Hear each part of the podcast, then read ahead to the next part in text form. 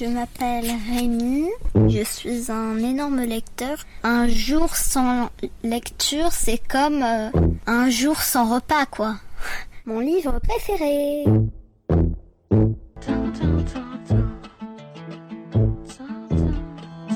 Aujourd'hui, je vais vous parler du temps des mitaines de Loïc Clément, illustré par Anne Montel. Imaginez le cauchemar. Collé un samedi matin au CDI slash salle de retenue, avec le cahier du collège et ordre de rédiger sur place, sous les yeux du dirlo, une dissertation de mille mots, sous peine, en cas de non-exécution, de voir la punition reconduite tous les samedis jusqu'à la nuit des temps, enfin la fin de l'année quoi. Décidément, les habitants de la vallée des Mitaines ont beau être des animaux, ils font vraiment tout comme les humains, y compris les débuts de week-end tout pourris. Puisque les voilà tous dans la même barque, si l'on peut dire, les cinq collégiens sont bien obligés de composer ensemble avec leurs différences. Céleste l'oursonne, as de la téléportation, est en mode bisounours. Elle veut que l'univers entier vive en harmonie et que tout le monde se prenne la main, ce qui n'est pas précisément le cas de son voisin Caius, chat angora aussi blanc que ses idées sont noires, teigneur récidiviste qui s'en prend aussitôt au minuscule souriceau prospère pour lui piquer son goûter. Ce qui a le don d'exaspérer Angus Goupil, le fort en thème qui voudrait continuer en paix ses équations et son combat contre l'ultra-crépidarianisme.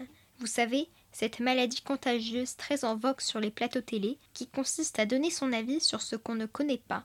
Quant à Nocte la gothique, impressionnante chauve-souris du nom de Stoker, comme le créateur de Dracula, elle n'est pas non plus d'humeur à se laisser marcher sur les ailes qu'elle a d'ailleurs d'un très beau noir de jet. Mais alors que l'ambiance tourne à l'orage, les voilà calmés net.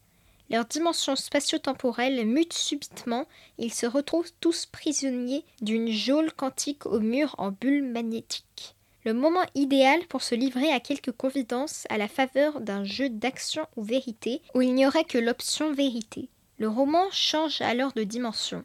Quand on est confiné dans une sorte de boule de neige qui risque à chaque instant de vous tuer en vous compressant jusqu'à l'écrabouillage, on se dit tout sans enjoliver. Ce n'est pas la première fois qu'on rencontre Céleste, Prosper et Goupil. Ce dernier est carrément le héros à part entière d'une série à son nom, Professeur Goupil, où ce solitaire invétéré tente d'apprendre à vivre avec les autres.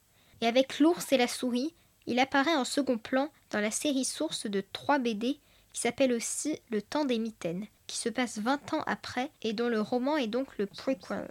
Ils sont les parents des protagonistes des trois tomes, Polar avec disparition d'enfants pour le premier, Chronique sociale pour le deuxième, et Folle histoire de bébé zombie vengeur dans la toute dernière livraison.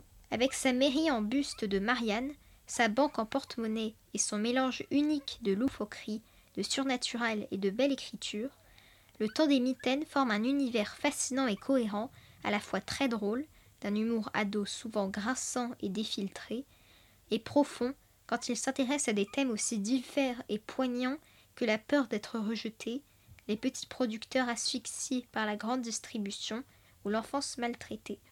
Je vais vous lire un extrait. Noct avait été élevé dans une communauté simple et austère de la vallée des Mitaines, qui s'était toujours tenue à l'écart du progrès et des influences extérieures. La première règle des chamis était N'oublie pas que tous ceux qui ne sont pas comme nous sont des vilains, pas beaux. Et de fait, les chamis vivaient entre eux, travaillaient entre eux et s'aimaient entre eux. C'était ainsi et pas autrement. Noct avait reçu l'enseignement de ses parents lorsqu'elle était enfant. Néanmoins, depuis l'âge de 12 ans, la loi l'obligeait à fréquenter l'école publique, tout en se gardant bien de frayer avec les élèves. La tête bourrée à rabord des recommandations de ses parents, l'exhortant à se tenir éloignée des autres, elle avait pris l'habitude de faire sa vie dans son coin, le plus discrètement possible piégés par des injonctions paradoxales. D'un côté, les obligations imposées par la communauté dont on est issu et qui sont une partie de notre identité, et de l'autre, la fréquentation contrainte de camarades de classe et de professeurs qui ouvrent petit à petit des perspectives différentes et nous questionnent sur les choix isolationnistes des nôtres. Entouré de Prosper, Céleste, Angus et Caius, ce jour de colle apparaissait pour le moins paradoxal aux yeux de la jeune fille.